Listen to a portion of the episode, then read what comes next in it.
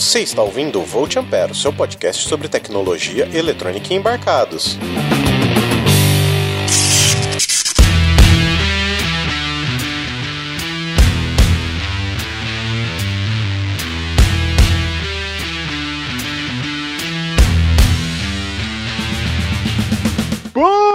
Momento, querido ouvinte. Eu sou Guilherme Andrade, mas esse não é um papo de calçada. Não se engane, não mude o seu feed, não, não troque de episódio. Esse ainda é um Volt Ampere. Estamos aqui hoje para falar de eletrônica digital, uma parte muito importante da nossa área, né, de engenharia, de tecnologia e de eletroeletrônica. E comigo hoje aqui para falar sobre eletrônica digital, ele que além de ser o idealizador desse podcast, tem o diploma honorário de medicina pela faculdade do Grey's Anatomy, Adrian Lemos. Olá, pessoal. E também conosco aqui hoje é aquele que é o Maker Roots, que cava a própria cova para enterrar os seus dejetos fecais, Roger Manrique. Olá, pessoal. Então, pessoal, vamos lá que o assunto hoje é muito interessante. Acredito que para nós e para os nossos ouvintes é muito caro, né? Vamos falar um pouquinho sobre a eletrônica digital, uma introdução à eletrônica digital, porque também é uma área muito grande da eletrônica, da eletroeletrônica. E para começar, o que que vocês podem me dizer aí o que é eletrônica digital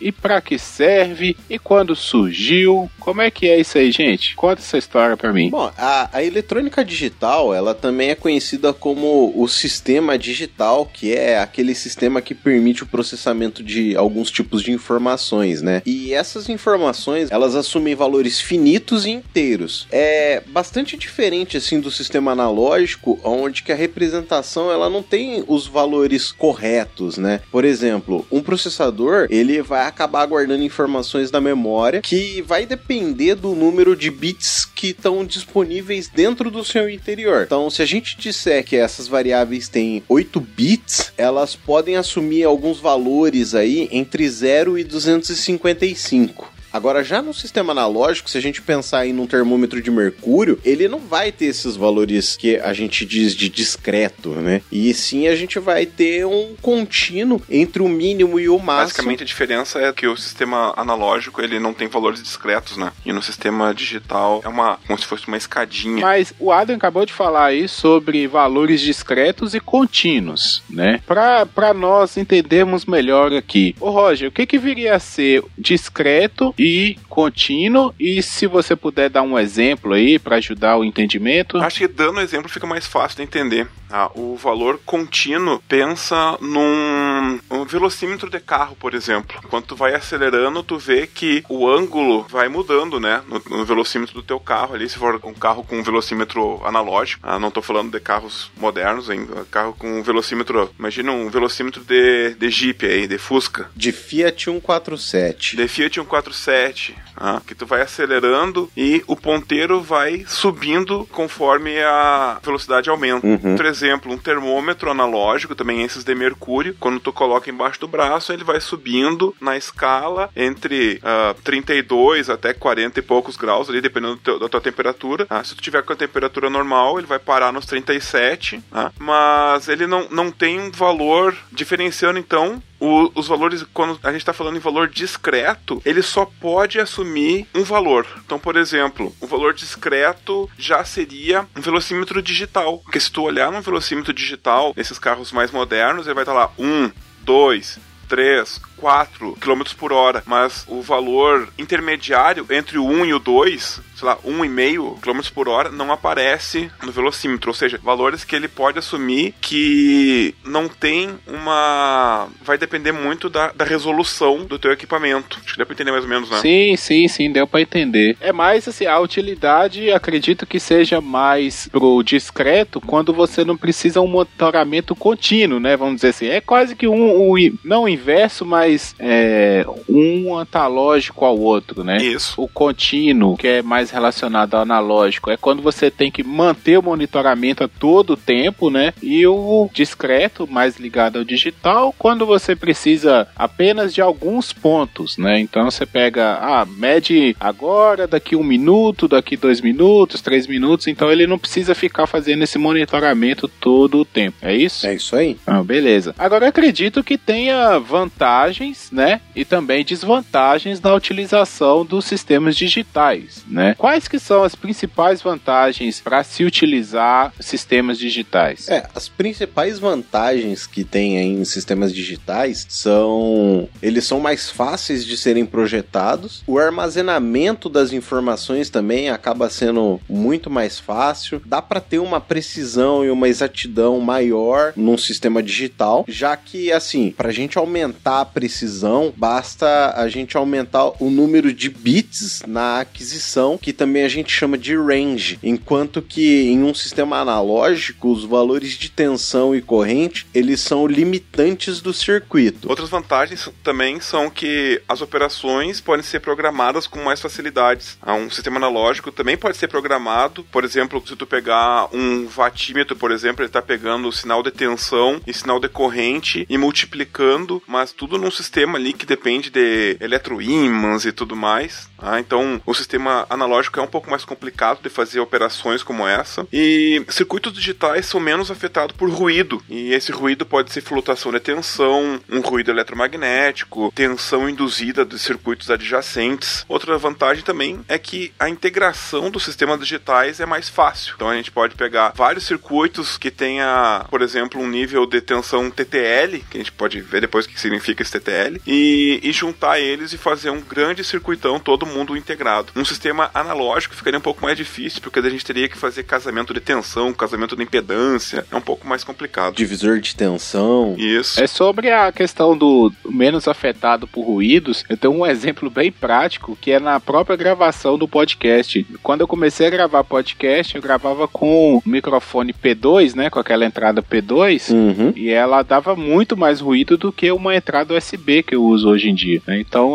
só algumas mudanças para esse lado de, de digital já dá para ver o quanto muda nessa qualidade de captar menos ruído ou de interferência. Na indústria mesmo, a gente vê também que, por exemplo, tu pega um sinal analógico 4 a 20 ou um 0 a 10, ele tem um, um limite relativamente baixo da distância máxima que tu consegue colocar do instrumento até o, o teu controlador. Se a gente começa a utilizar sistemas digitais com, como rede de field bus, por exemplo, a gente consegue com um simples amp-op tirar um ruído que tem induzido aí quando parte um motor, por exemplo. Então é bem... o sistema digital tem essas vantagens. Ô, Roger, explica pra gente um pouquinho melhor o que, que é esse sinal de 4 a 20 aí, porque a- às vezes falando assim, tipo, pode ser qualquer coisa, né? Pode ser tensão, pode ser corrente. Explica pra gente um pouco melhor o que, que é isso. Então, a gente fala uh, como, como se todo mundo soubesse, né? Mas é, existem basicamente sim, dois tipos de sinais analógicos que são meio que padronizados dentro da indústria. Um que a gente chama de 0 a 10 e um que a gente chama de 4 a 20. O 0 a 10 é um sinal de tensão, que varia de 0 a 10 volts. E o 4 a 20 é um sinal de corrente. Então ele varia de 4 miliamperes até 20 miliamperes. E a gente consegue então, por exemplo, fazer uma leitura de uma, ah, por exemplo, um, um nível de um tanque. Se o tanque estiver cheio, ele vai mandar 20 miliamperes para o controlador ou 10 volts no caso do sinal 0 a 10. E se o tanque estiver vazio, ele vai mandar 4 miliamperes ou 0 volts. Ah, Só nessa explicação tu pode ver qual é uma das vantagens do sistema 4 a 20. É que se houver um rompimento de cabo, tu consegue detectar, ah, porque tu tem um sinal mínimo que não é zero. Então quando chegar um 0 miliamperes, tu sabe que houve um problema naquele transmissor ali. Ou um problema no transmissor, ou um problema na transmissão. Pode ter rompido um cabo, pode ter acontecido alguma coisa ali, desconectado um borne. tá? E outra vantagem do sistema 4 a 20 é que o sistema 4 a 20, como é incorrente, ele é menos suscetível também à tensão induzida. Mas mesmo assim, mesmo ele sendo mais eh, forte contra essa tensão induzida, ele ainda tem um, um limite máximo que a gente consegue ultrapassar utilizando uma field bus, por exemplo. Uma field bus em fibra ótica, a gente consegue tranquilamente um quilômetro de, de distância entre o controlador e o, e o receptor. Beleza. Mas assim, só pra a galera aí que tá nos ouvindo, que tá no grupo, né, do Volt Ampere, se vocês quiserem um episódio sobre instrumentação, fala com a gente aí, comenta, deixa o recado que a gente faz também, porque essa parte toda que o Roger tá falando é só a nata da nata de instrumentação e nós temos um especialista que trabalha com isso aqui, né? Então acho que seria uma pauta bem legal. De... É a raspinha de cima do iceberg, assim, que depois tem, um, tem todo um negócio escondido por baixo ainda. É, eu acho que acaba valendo uma pauta pro futuro sim, hein? Vamos pensar sobre isso num futuro não muito distante. Pois é, se o pessoal pedir, né? É. Com certeza. O pessoal fizer uma força, comentar lá no Twitter, no grupo. Sim, tem que gritar lá, eu quero, eu quero, eu quero. É isso aí. Às vezes chega até antes, né? Sim. Às vezes vem antes do, do que a gente tá planejando. Com certeza. Mas, ó, pessoal, beleza. Vocês falaram aí que tem muitas vantagens, mas esses sistemas digitais, eles têm desvantagem? Tem uma grande desvantagem que, inclusive, o professor Newton falou lá no Voz Stack 03. Né? Não é spoiler, tá? Ouça o Voz Stack 03, tá bem legal. Mas a grande desvantagem é que o mundo que nos cerca é analógico. Verdade. Eu, eu me senti representado na hora que ele falou isso lá na entrevista, porque realmente a grande dor de cabeça é porque tudo é analógico e apesar do digital, tem que converter para entrar e converter para sair. é, com certeza. Tá, mas a gente tá falando aí sobre eletrônica digital e antes da faculdade, no curso de aprendizagem industrial que eu fiz em eletroeletrônica, o professor já falava que eletrônica digital começava com 0 e 1, um, era tudo binário. A gente tinha que aprender a fazer conversão de binário, de binário para decimal, de decimal para binário. Depois vinha aquelas esquizofrenia do hexadecimal, mas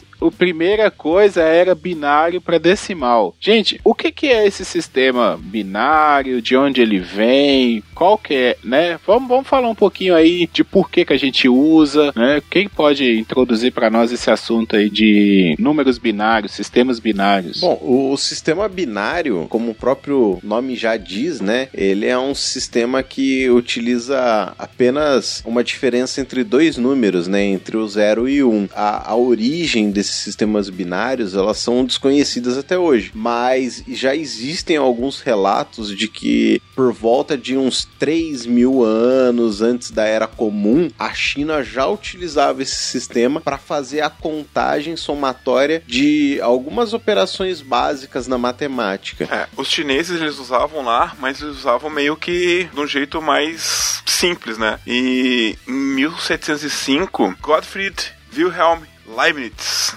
é quem tá ligado sabe que Leibniz é o mesmo cara que ferra a gente em cálculo infinitesimal, tá? é o mesmo cara que refinou o sistema binário. Ele estabeleceu que com o sistema binário os princípios de lógica e aritmética poderiam ser fundidos. Contudo, a lógica digital que conhecemos hoje em dia foi aperfeiçoada por outra pessoa também que a gente ouve bastante quando a gente está falando em sistemas digitais, que foi o George Boole, na metade do século XIX. O que Boole fez foi formalizar os processos de racionalização lógica utilizando símbolos ao invés de palavras. A lógica booleana, que ficou conhecida por causa do nome dele e que a gente também pode chamar de álgebra booleana, fornece uma base lógica para as operações com números binários. É, mas só que só em 1938 que o engenheiro americano Claude Shannon ele utilizou a teoria da álgebra booleana para fazer a solução de alguns problemas de circuito de telefonia que nessa época ainda elas eram utilizados com relés. E ele acabou publicando esse trabalho dele que se chamava Symbolic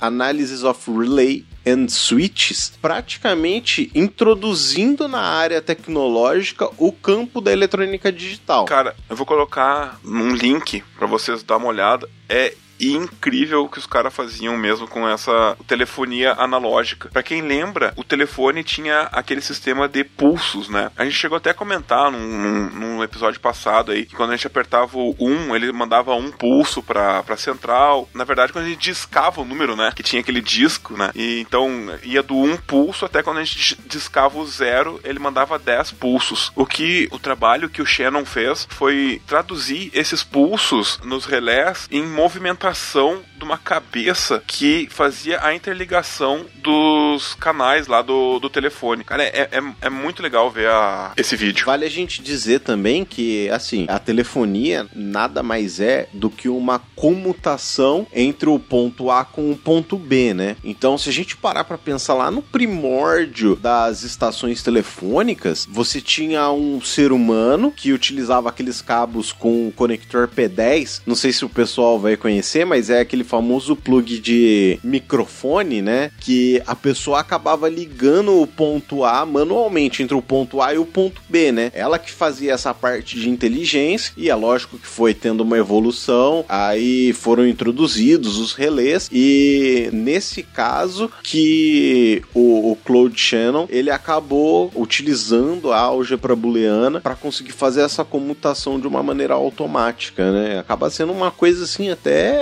genial você parar para pensar, porque se a gente já vem ouvindo falar do sistema binário há mais de 3 mil anos antes da era comum, pô, cara, o cara fazer isso em 1938, tipo, praticamente quase dois mil anos depois da Era Comum. Tipo, porra, é fascinante, entendeu? É, tá, nós falamos até agora sobre os números binários, né? Mas não exemplificamos o que seriam esses números binários e não distinguimos de outras formas de numeração, né? Bom, binário, como o nome já diz, é bi né, em relação a dois. Então, os números binários eles têm dois símbolos. Né? Com algarismos, nós usamos o zero e o 1, mas nós também podemos usar valores lógicos como verdadeiro e falso, ligado e desligado, né? Então o zero ele vai representar o desligado ou o falso e o 1 vai representar o ligado ou o verdadeiro, tá? Bom, por que, que nós utilizamos binário e não a nossa numeração decimal que nós aprendemos na escola desde cedo? Primeira coisa que nós utilizamos decimal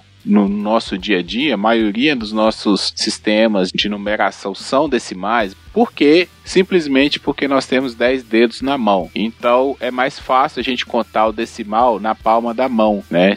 Pro menininho ou a menininha aprender lá na escola, o jovem aprendiz, ele a professora mostra, ele conta no dedinho e pelo menos os de 1, né, de 1 a 10 ou de 0 a 9, ele aprende mais fácil assim, porque é mais palpável. Para a máquina já não faz parte da realidade da máquina isso. O que, que a máquina entende? Estou ligada ou estou desligada, né? Então, para você ensinar para a máquina, é muito mais fácil você falar para ela: faça isso quando estiver ligado, faça aquilo quando estiver desligado, tá? Então é por isso que nós utilizamos decimal na vida analógica e binário na vida digital, tá? Como a lógica binária ela só tem dois algarismos. E a lógica decimal, né, ela tem 10 algarismos de 0 a 9, nós precisamos fazer conversão de número binário para número decimal ou de número decimal para número binário, né? Lembrando que, tanto para números decimais quanto para números binários, os algarismos mais à direita, eles são menos significativos. E os mais à esquerda são mais significativos. É isso mesmo, né? Uhum. Isso aí. Então, nós precisamos fazer isso. Um tem uma base 10, o outro tem a base 2. Então, basicamente, o zero decimal vai ser o zero binário. O um decimal vai ser o 1 binário. A partir daí, a gente tem que fazer uma conversão que é potência de base 2, né?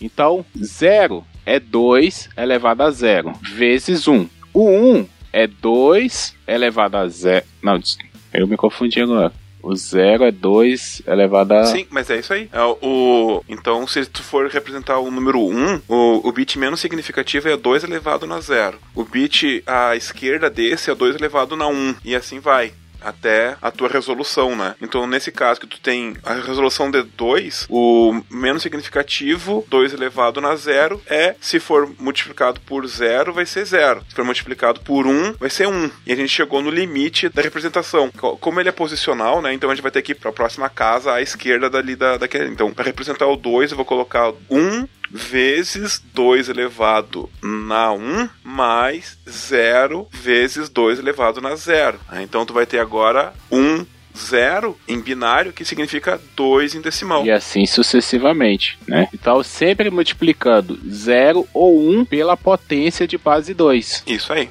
Tá, essa é a base binária e decimal. Né? Como eu disse anteriormente também, as coisas começam a ficar meio complicadas, meio malucas quando a gente passa para a base hexadecimal. Gente, o que, que é número hexadecimal, por favor? Uh, como tu explicaste ali, o número binário ele tem dois símbolos, né? O símbolo 0 e o símbolo 1. Um. O número decimal tem 10 símbolos: o 0, o 1, o 2, o 3, o 4, o 5, o 6, o 7, o 8 e o 9. O número hexadecimal ele tem 16 símbolos. Ele tem os mesmos símbolos do decimal, de 0 a 9, e depois ele tem ainda as letras A, B, C, D, E e F para representar um número menos significativo nessa base, ah. para representar a sequência de até 16 símbolos. Então, assim, a gente está acostumado de quando a gente chegar no 9, quando está contando é 1, 2, 3, 4, 5, 6, 7, 8, 9, 10. Uhum. No hexadecimal, a gente vai passar um pouco desse. A gente vai chegar no 9, depois do 9, a gente começa com A, B, C, D, E, F, e aí sim a gente vai fazer uma transposição ali do número para a segunda casa. Ou seja, o número 1, 0 em hexadecimal representa o número 16 em decimal. Sim. Até assim, é, se, se a pessoa quiser dar uma aprofundada assim, ó, pega um papel e uma caneta aí e vamos fazer um, um pequeno exercíciozinho rápido. Se você parar para pensar no decimal, você começa pelo zero, então tem lá 0, 1, 2, 3, 4, assim sucessivamente até o 9, né? Certo. certo. Só que o que a gente não pensa é que na frente desses números sempre vai ter um outro número. Então, quando você está fazendo de 0 a 9, na verdade não é só 0 a 9, é 00, 01, 02 e assim sucessivamente, né? O que, que acontece quando acaba o 9 e vem o 10? Você concorda que acabou no 0, 9? Então, o primeiro algarismo 0 lá atrás, você acabou a sequência com ele. Então, o que, que você faz? Você pega o próximo número da sequência para iniciar uma nova base 10. Então você tem o 10, que é a sequência de 1 e 0. Para você seguir a sequência, você vai ter lá o 1 1, 1 2, um 3 que respectivamente é o 11, 12, 13, 14, 15 e vai até o 19. O que acontece quando acaba o 19? Não é 1, 9? Qual que é a próxima sequência? 2, zero. E assim sucessivamente. Se você parar para pensar, no hexadecimal não é nada diferente. A única coisa é que quando acabar o 09, você vai ter lá 0A, 0B, 0C até o 0F, certo? Certo. Então, a próxima sequência, qual que seria depois de 0F? Não seria um zero? Isso aí. Então, só que o 10 na base de hexadecimal na verdade, seria o 16 na nossa base decimal. E se a gente parar para pensar, no binário é exatamente igual. No binário a gente não tem só dois dígitos, a gente não tem só 0 e 1. Um. Então, se a gente colocar na sequência 0 e 1, um, você vai ter que ter antes dele um outro algarismo. Então,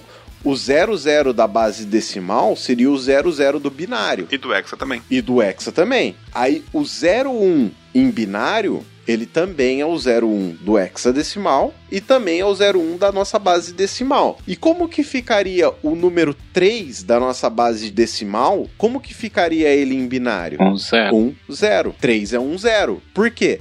acabou o seu 1 e você tem que usar o próximo número, certo? Então, se você tinha 0, 1, eles, na verdade, quando se fala em sistemas digitais, no sistema binário, o próximo número ele tem que ser um pouco diferente. Ele nunca pode ser exatamente igual. Não sei se vocês conseguiram captar a ideia da, da formação dos números. Sim, sim. Uhum. E aí você vai fazendo isso sucessivamente, você vai começar a entender como que funciona um sistema binário digital, né? Como é essa informação. É, eu acho muito interessante essa parte da eletrônica digital, porque é justamente o que um professor meu sempre falava, assim, gente, vocês estudam, não é para exatamente aplicar isso na prática, mas é para você ter uma forma de pensamento. Então, quando você começa a pensar essas transformações, isso abre um tipo de raciocínio na sua mente que você aplica para outras coisas. Aplica, cara. Para ver pontos de vistas diferentes, entendeu? Então, se um mesmo valor ele pode assumir diversas formas, uma mesma situação ela pode estar em diversos contextos, sabe? Então, isso é uma forma de raciocínio. É muito bom estudar esse tipo de matéria por causa disso. É, quem for programar CLP ou programar alguma linguagem de descrição de hardware, como o Verilog ou VHDL, cara, ter isso em mente de como funciona um hexadecimal, como funciona um binário, ajuda pra caramba, cara. Então é, é legal perder um tempinho estudando isso daí para entender direitinho. É, mas eu não digo nem esse tipo de sistema. Se você for parar para pegar, por exemplo, para programar um PIC da vida, que é um microcontrolador da microchip, também você vai precisar utilizar diversos fuzzes que a gente usa, né, diversos fusíveis, que são bases de programação que normalmente elas são descritas ou em binário ou em hexadecimal. Em grande maioria das vezes na programação, na hora de escrever o código, você vai colocar lá em hexadecimal e ele vai significar uma determinada chamada, uma determinada função, uma determinada maneira de funcionamento desse microcontrolador. Então, gente, nós temos aí esses, né, binário, hexadecimal, decimal e vocês deram exemplos aqui de onde que esses números podem ser encontrados, né, na linguagem de máquina, na programação de microcontroladores, mas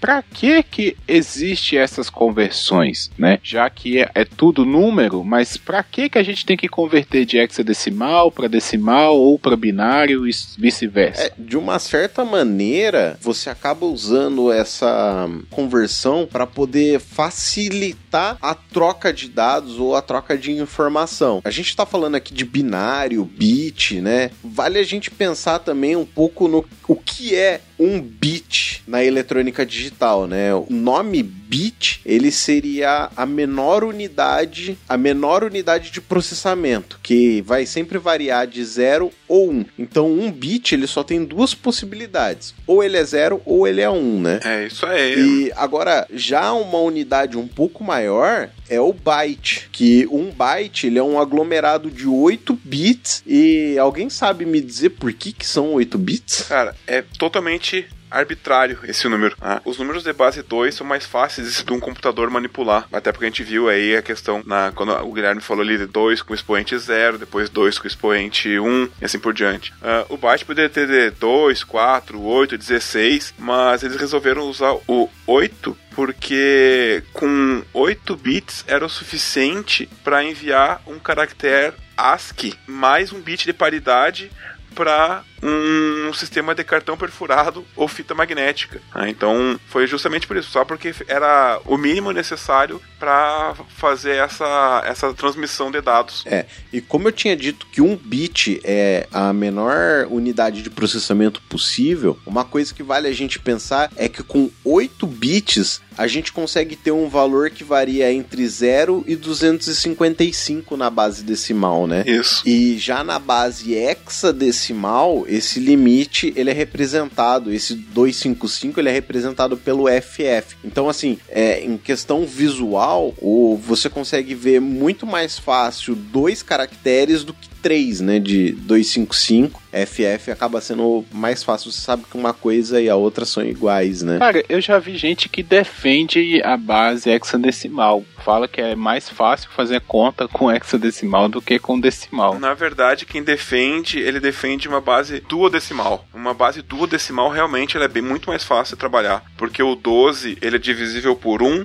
por 2, por 3, por 4, por 6 e por 12. Ah, então, fazer contas com um número de base 12 realmente é muito mais fácil. É, e parece também que você consegue contar ali nos dedos também, né? É, na verdade, os sumérios, eles utilizavam uma, uma contagem assim. Eles utilizavam as falanges, utilizavam o polegar como a indicação do em qual falange ele tá. Então, se tu estica teu, tua mão pra frente assim Uhum. e pega teu polegar, cada falangezinha do teu dedo vai ser uma unidade. Então, um, dois, três 3 no teu indicador, depois tu passa pro teu dedo médio 4, 5, 6 e assim por diante, 7, 8, 9, 10, 11, 12. Uhum. Então é, é- é assim que eles faziam as contas. Ah, na verdade, a base sumérica era 60, cara. Caraca. Era esses 12, era assim, quando acabava as falanges, ele levantava o dedo da outra mão. Porra.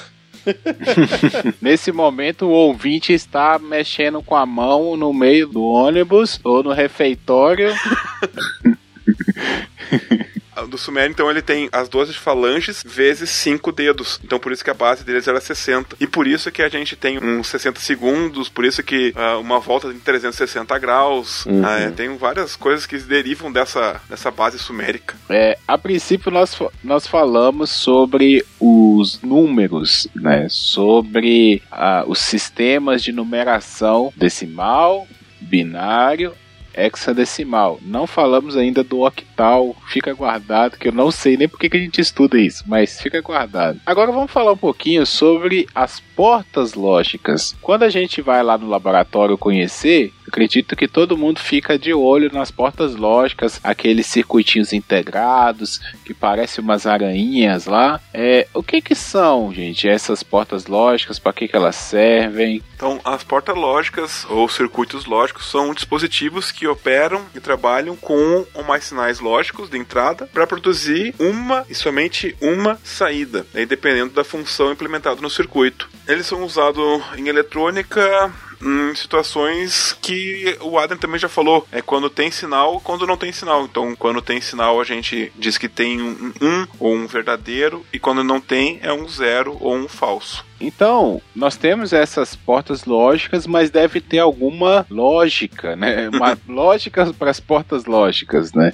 Já foi citada aqui a lógica booleana, né? Que deu, foi dado nome em homenagem ao George Boole. Mas quais são? O que que é? O que que envolve essa lógica booleana? Quais são os, os tipos de conectivos lógicos que existem aí? Quem pode descrever para nós? É, eu Gui, eu acho que assim, antes da gente começar a falar de lógica booleana, como funciona, a gente precisa começar falando um pouco sobre um negócio chamado tabela verdade, que vai ser muito presente em quem está estudando eletrônica digital. Então, essa tabela, ela vai mostrar como a saída dos circuitos lógicos, eles respondem às combinações dos níveis lógicos da entrada. Então, se a gente parar para pensar assim, do lado esquerdo da tabela, a gente tem a relação de todas as combinações lógicas possíveis das entradas e na coluna da direita a gente tem a coluna de saída onde estão listados os níveis lógicos que são os resultantes para cada combinação de entrada. Então, o número de combinações da entrada, ele vai ser o número de linhas da tabela, que é igual a 2 elevado a n, aonde esse n, ele é o número de entradas da porta lógica. Por exemplo, uma porta lógica com uma entrada, ele vai ter duas linhas. Agora, uma porta lógica com duas entradas, ele vai ter quatro linhas, entendeu? Então, se entendo essa ideia da tabela verdade, ah, ah, a gente já pode conseguir agora descrever um pouco sobre a álgebra booleana.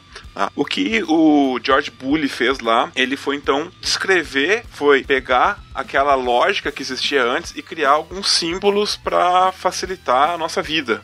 Tá? Então, a álgebra booleana ela é relativamente mais fácil do que a álgebra comum, porque a gente não tem número negativo, a gente não tem raiz quadrada, a gente não tem logaritmo, a gente só tem três operações. tá? É a adição lógica, que a gente também vai chamar de OR, tá? representada por um símbolo de adição igual o símbolo de adição que a gente usa na álgebra comum. A gente tem a, a multiplicação lógica ou operação AND e vai ser representada por um ponto, como se a gente estivesse fazendo uma multiplicação mesmo na álgebra comum. E a gente também tem um símbolo chamado de complementação lógica, que a gente também pode chamar de inversão ou operação NOT, tá? que é representada por uma barra que sobrepõe os operadores. A gente pode fazer uma alusão também a conjuntos numéricos, né? A adição ou o, o ou, né? A- o símbolo de ou, ele está muito ligado à união em conjuntos. Então, a união ele seria tanto um conjunto quanto o outro vão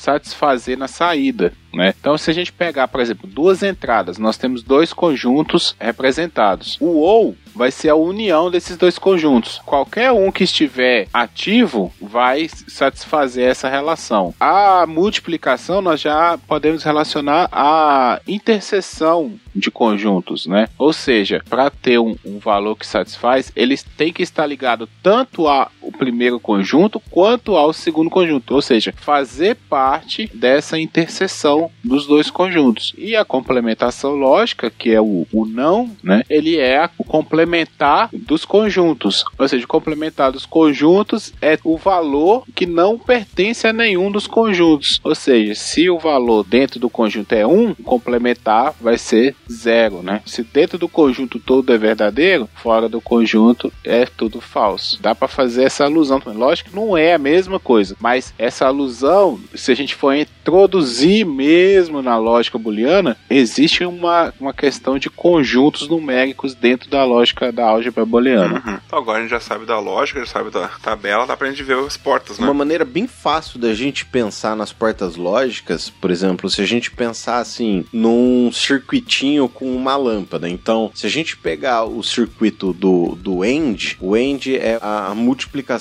da lógica booleana, a gente pode pensar num circuitinho equivalente assim. Você tem uma lâmpada e em série você tem dois interruptores. Então você só vai ter o circuito aceso quando os dois interruptores estiverem fechados. Se você tiver um fechado e o outro aberto, você vai ter a saída aberta, porque como eles estão em série, um deles eles não vai estar tá permitindo esse contato, certo? Certo. Certo. Isso é um engine em ladder aí, pessoal. Isso. Agora, se a gente for pensar no circuito OR, né, na, na OU, você tem esses mesmos interruptores em paralelo. Então, como você tem eles em paralelo, se um ou o outro tiver ligado, você tem essa lâmpada ligada. Certo. Certo. Agora, se a gente tiver pensando no circuito NOT, imagina que assim, quando você, se ele tiver fechado e você apertar ele, ele abre e vice-versa, né? Então, essa porta NOT, ela vai ser muito importante no futuro. Não desprezem a utilização dela. Utilizando os circuitos aí, é como se a gente chaveasse um curto-circuito, tá?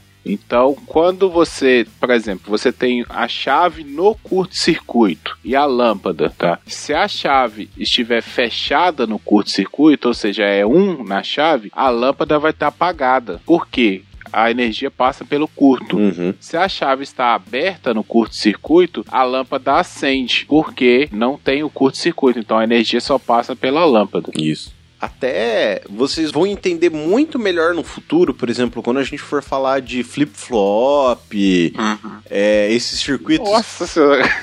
Eu quero ver o dia que vocês vão explicar flip-flop. Pois é, porque por que, que a gente está explicando esse conceito de porta lógica? Porque as portas lógicas, elas são a base de toda a eletrônica que você tem no futuro. Então, se a gente trocar esses interruptores por transistores, nós vamos ter as portas lógicas, os equivalentes das portas lógicas. Se vocês olharem aí no post, então em qualquer agregador de podcast, com exceção do Spotify, você consegue ver tudo que a gente coloca no, no post. Então, se você olhar aí, vai ter todos os circuitos equivalentes das portas. Então, vai ter o circuito equivalente utilizando o transistor da porta AND, o circuito equivalente utilizando o transistor da porta OR e da porta NOT. E aí, com base nisso, é que a gente faz a junção dessas portas para o funcionamento que a gente quiser. Então a gente vai juntar isso no futuro e criar diversos outros dispositivos que utilizam isso como base, né? Uhum. Sim. Dentro das próprias portas lógicas, nós temos também portas lógicas que são combinações destas portas básicas, né? Porque a ou, i e não são portas básicas. Sim. A partir delas são criados outros circuitos e, por exemplo, exemplo, a XOR, XNOR, É, qual mais aí que a gente tem? Maior NAND. É, tantas outras, né? É, a NAND ela é bem utilizada, né? Porque se tu for olhar no circuito CMOS, é uma que utiliza menor número de transistor, então muita da lógica que tá rodando dentro de um processador é baseada em, em NANDs. Sim. É isso aí, gente. Um pouco antes da gente finalizar aqui o, o programa, o Sr. Roger Manrique, explica pra gente qual que é a diferença entre TTL e CMOS. Então vamos lá. Ah, o TTL significa Transistor, Transistor Logic. Tá? Eles são lógicas formadas por transistor de resistores e que faz com isso que o consumo dessas portas TTL seja maior, ou seja, elas consomem mais corrente, consequentemente mais potência, né? E o circuito CMOS ele é baseado em MOSFET. Como ele é baseado em MOSFET, ele é baseado somente em tensão, não em corrente, faz com que ele consuma menos energia. Tá? Uh, CMOS significa Complementary Metal Oxide Semiconductor, ou seja, uh, semicondutor, metal óxido complementar. Ele sempre tem um circuito NMOS e um PMOS, um MOSFET com canal P e um MOSFET com canal N para fazer a porta lógica. É por isso que ele é chamado CMOS, ele tem um, um complemento, tem os dois tipos de MOSFET que a gente viu lá naquele episódio sobre transistores. É isso aí. Então, pessoal, eu espero que vocês tenham gostado, tenham aprendido. Como nós sempre dizemos aqui ao final de cada episódio, dúvidas, estamos à disposição, estamos Estamos sempre abertos a receber comentários. Se quiser material complementar, a gente dá um jeito de pesquisar e mandar para vocês. Basta entrar lá no grupo do Telegram, basta marcar no Twitter. A gente está sempre disponível. E antes de encerrar, como é de tradição aqui, vamos fazer a, as nossas dicas culturais. Qual dos dois que quer começar indicando primeiro? Então, bastante coisa mudou desde a nossa última gravação, né? uh, uma das principais coisas, assim, no meio podcastal foi que uma grande empresa de mídia entrou aí com tudo no ano do podcast. Né? E por isso, também, eu vou pegar como praxe agora que sempre nas minhas dicas uh, culturais aqui vai ter qualquer coisa que eu estiver lendo, qualquer coisa que eu estiver vendo que eu achar interessante e mais um podcast pequeno, um podcast iniciante, um podcast que precisa de uma visibilidade maior. Não que a gente seja um super podcast, mas eu acho que é interessante pegar essa prática de ninguém solta a mão de ninguém, de um ajudar o outro outro, porque afinal de contas, se organizar direitinho, todo mundo ouve podcast. Tá? Então, hoje eu vou indicar um podcast chamado NonaCast. Olha. O NonaCast, ele é um podcast bem curtinho. Os episódios têm geralmente menos de 30 minutos e é um podcast bem legal para temas como feminismo, representatividade, LGBTQI+.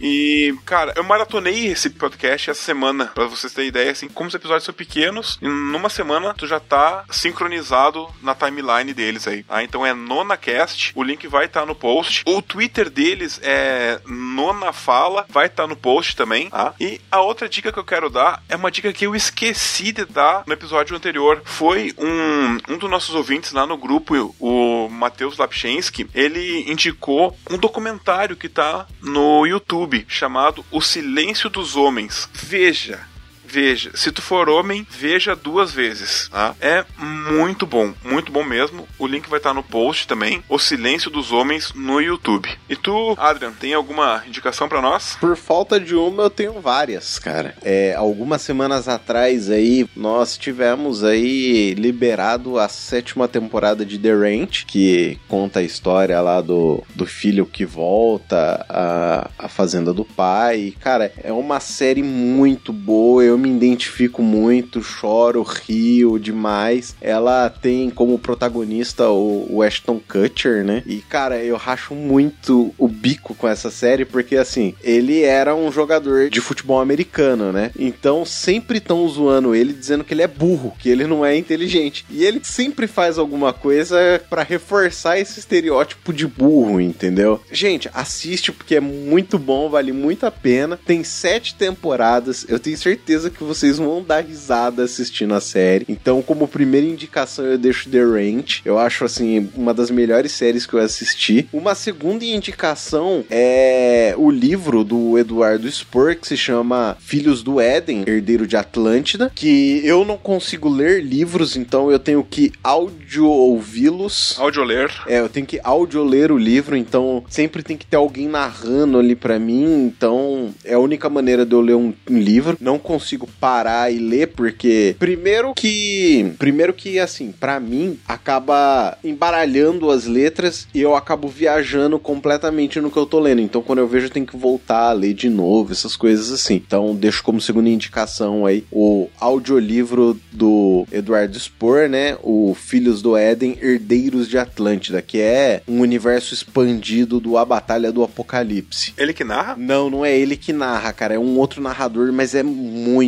boa a narração, cara. Ele faz as vozes, assim, para diferenciar de um personagem pro outro. Então, é um único narrador, mas ele faz a entonação diferente para as vozes. Então, eu consigo entrar muito naquele mundinho do livro, sabe? Uhum. Mais do que se eu estivesse lendo. Legal. Então, como última indicação, eu tenho dois podcasts. O primeiro é o podcast Miopia, né? Que eu conheci graças ao Guilherme Andrade. Então, é um podcast muito bom aí de, de opinião, fala sobre coisas nerds e geeks também. Então, muito bacana, Miopia. E o segundo podcast que eu queria trazer também é um podcast chamado 80 Watts, que é do Xi. E, cara, é um podcast onde ele tem dois tipos de programa. Um dos programas, ele pega filmes dos anos 80 e aí eles fazem duas partes do filme. A primeira metade é sem spoilers, então eles vão comentando sobre o filme, eles fazem uma sinopse, essas coisas assim. Aí eles falam para você pausar o podcast ir lá assistir o filme, se você já não tiver assistido, e depois você voltar e ouvir a segunda metade, que aí eles vão discorrer sobre a história, spoiler, curiosidades. Então, cara, é um podcast muito bacana e ele também às vezes ele faz coletâneas de músicas dos anos 80. Então, quando você para e pensa assim, ele pega às vezes banda que teve um único sucesso, essas coisas assim. Cara, é muito legal esse podcast, então fica como indicação aí 80 watts. E você, Guilherme Andrade, o que, que você traz aí de indicação pra gente? Bom, primeiramente eu queria mencionar o Miopia aí, reindicar, é muito legal mesmo. Eu já participei lá, sempre ouço esses caras, eles são parceiraço nosso. É, pô, os caras são muito foda. É, eu queria indicar a série Fleabag, que ganhou o Emmy aí, inclusive a melhor atriz de séries de comédia. Tá naquela rede de streaming que faz entregas. De A a Z. de A a Z. de A a Z, isso aí. É, cara, série excelente de comédia. Comédia britânica, mas né, não é aquele pastelão americano. Então, bem interessante. E queria aproveitar o ensejo, a oportunidade de copiar os coleguinhas. Vou indicar podcast também. Adorei essa iniciativa. Vou levar isso lá pro papo de calçado também. É, eu quero indicar o Doublecast, que é um podcast sobre rock and roll. Apesar de eu não ser o cara mais roqueiro do mundo, cara, os dois hosts são muito engraçados, cara. Eu morro de rir dos cara. Tem hora que eles fogem da pauta, assim, comentando os tem nada a ver e volta. Se você gosta de episódios longos, assim, de duas horas, o Doublecast é ótimo. Mas duas horas porque também eles passam, é, por exemplo, vão comentar sobre uma banda, eles passam várias músicas durante o episódio, então não é aquele duas horas cansativos, sabe? Você ouve uma música, depois eles voltam, conta piada. É muito divertido, assim, muito divertido. Doublecast, já tem quase 100 episódios. E outro, outros parceiraços nossos lá do Coqueiro Cast e aí já para você que gosta de uma galera que fala sobre videogame, sobre as novidades desse mundo geek aí, então sempre comentando, comenta algumas séries também. Pô, pessoal fenomenal, até um abraço para eles. Coqueiro Cast, vai lá, escuta esses dois. Doublecast, Coqueiro Cast e a série Fleabag da rede de AZ. É isso aí, galera. Temos um programa. É, muito obrigado aí a você que nos acompanhou até agora. Fique com o fusível queimado.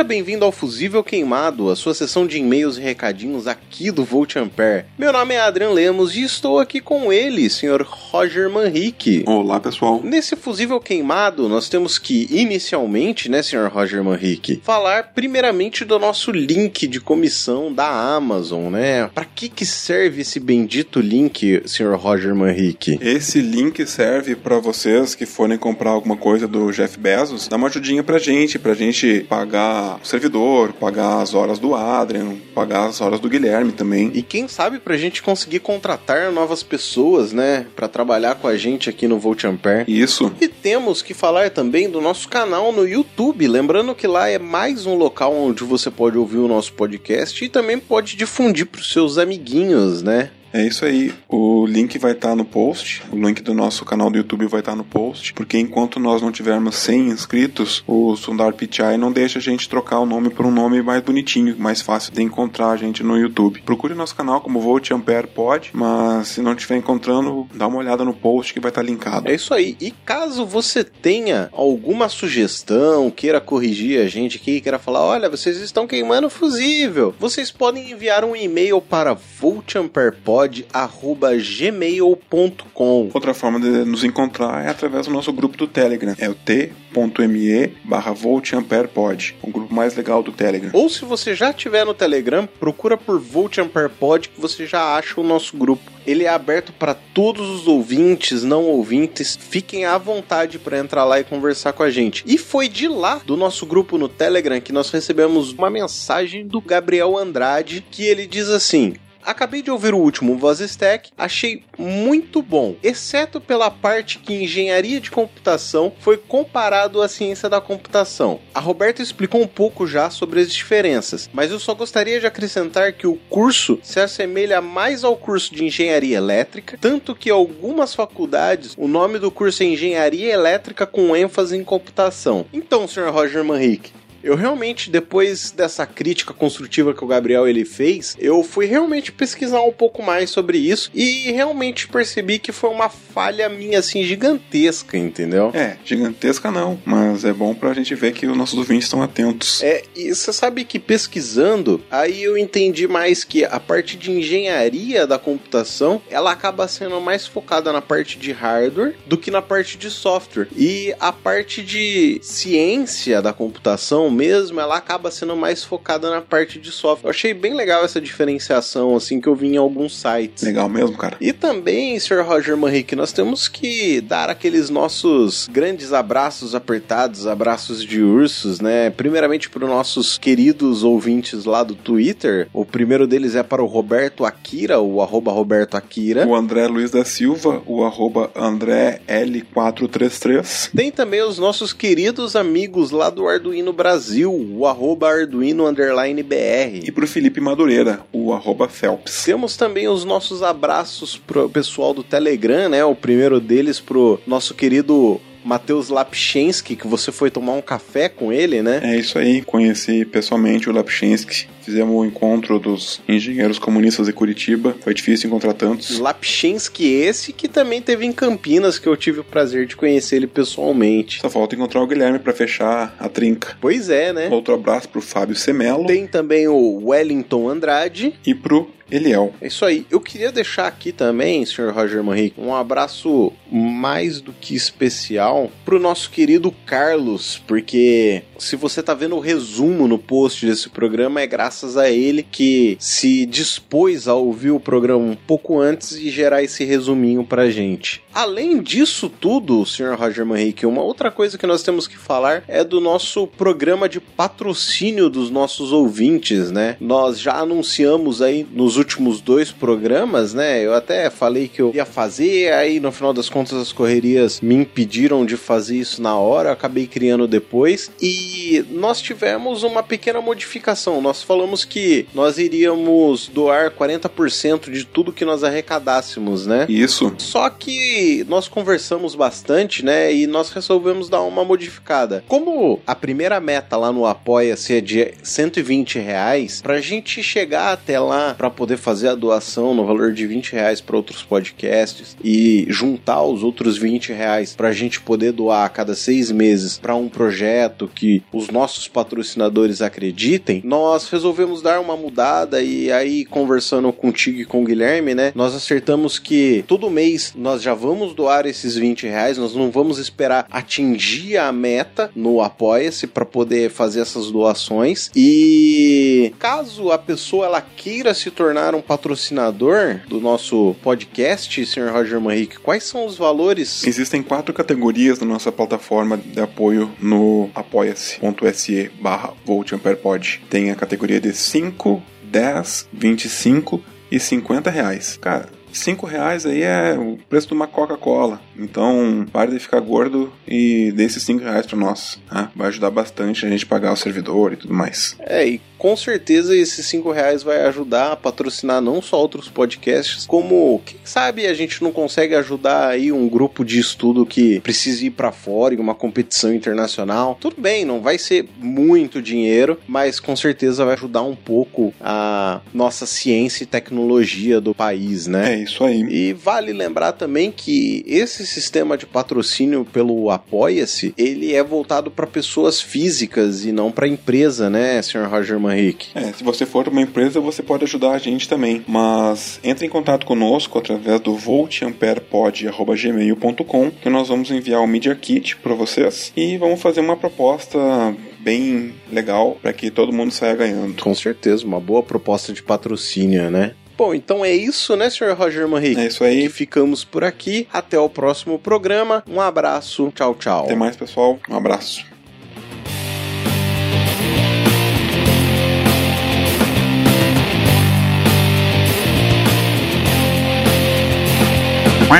Um, dois, três, Quatro. Quatro. Eu acho que o Cara, Roger eu- tá eu- com um delayzinho aí. É, Não, vocês dois falaram junto, mas deu um delay. Não, pode deixar, desse jeito tá aqui, dá pra eu sincronizar. Dá? De boa. Então tá bom. Dá, dá. Só pra achar o momento, mais ou menos. Sincronizo. Quero ver como é que você vai apresentar a gente. Ah, é mesmo. Cadê a lista do Roger? Cadê a lista do Roger? Não. Aquela listinha é minha, aquilo lá vai pros próximos programas. Ah, eu não pensei a do Roger, eu pensei a, a do Adam eu pensei, do Roger eu não pensei não. Eita, deixa eu, deixa eu pensar rapidão aqui. Cara, teve uma que eu que sugeri, me dá aí. Pois é. Comprar direitos autorais agora. É, mano, eu vou pesquisar no grupo aqui, peraí. Ô, Roger, explica pra gente um pouquinho melhor o que, que é esse sinal de 4 a 20 aí, porque às vezes falando assim, tipo, pode ser qualquer coisa, né? Pode ser tensão, pode ser corrente. Explica pra gente um pouco melhor o que, que é isso. Pode ser hora de fumar um beck também. É ordem de mão. É, não é. Ô Gui, peraí. Ô Gui, Gui, Gui, Gui. Gui, peraí. Gui, Oi? Oi? Alô? é. Tá picotando bem a sua voz. Tá. Ah. Tá, mas, mas gravou aqui. Oi, oi, oi, oi. Alô? Teste. Som. Som, Acho que teste. tá com. Acho, acho que tá com um delayzão monstro aí. Alô, tá, tá ouvindo? Deu uma melhorada agora. Tô te ouvindo. Vamos fazer um. Melhorou? um Marco Polo. Eu falo Marco, você responde Polo. Marco, Polo.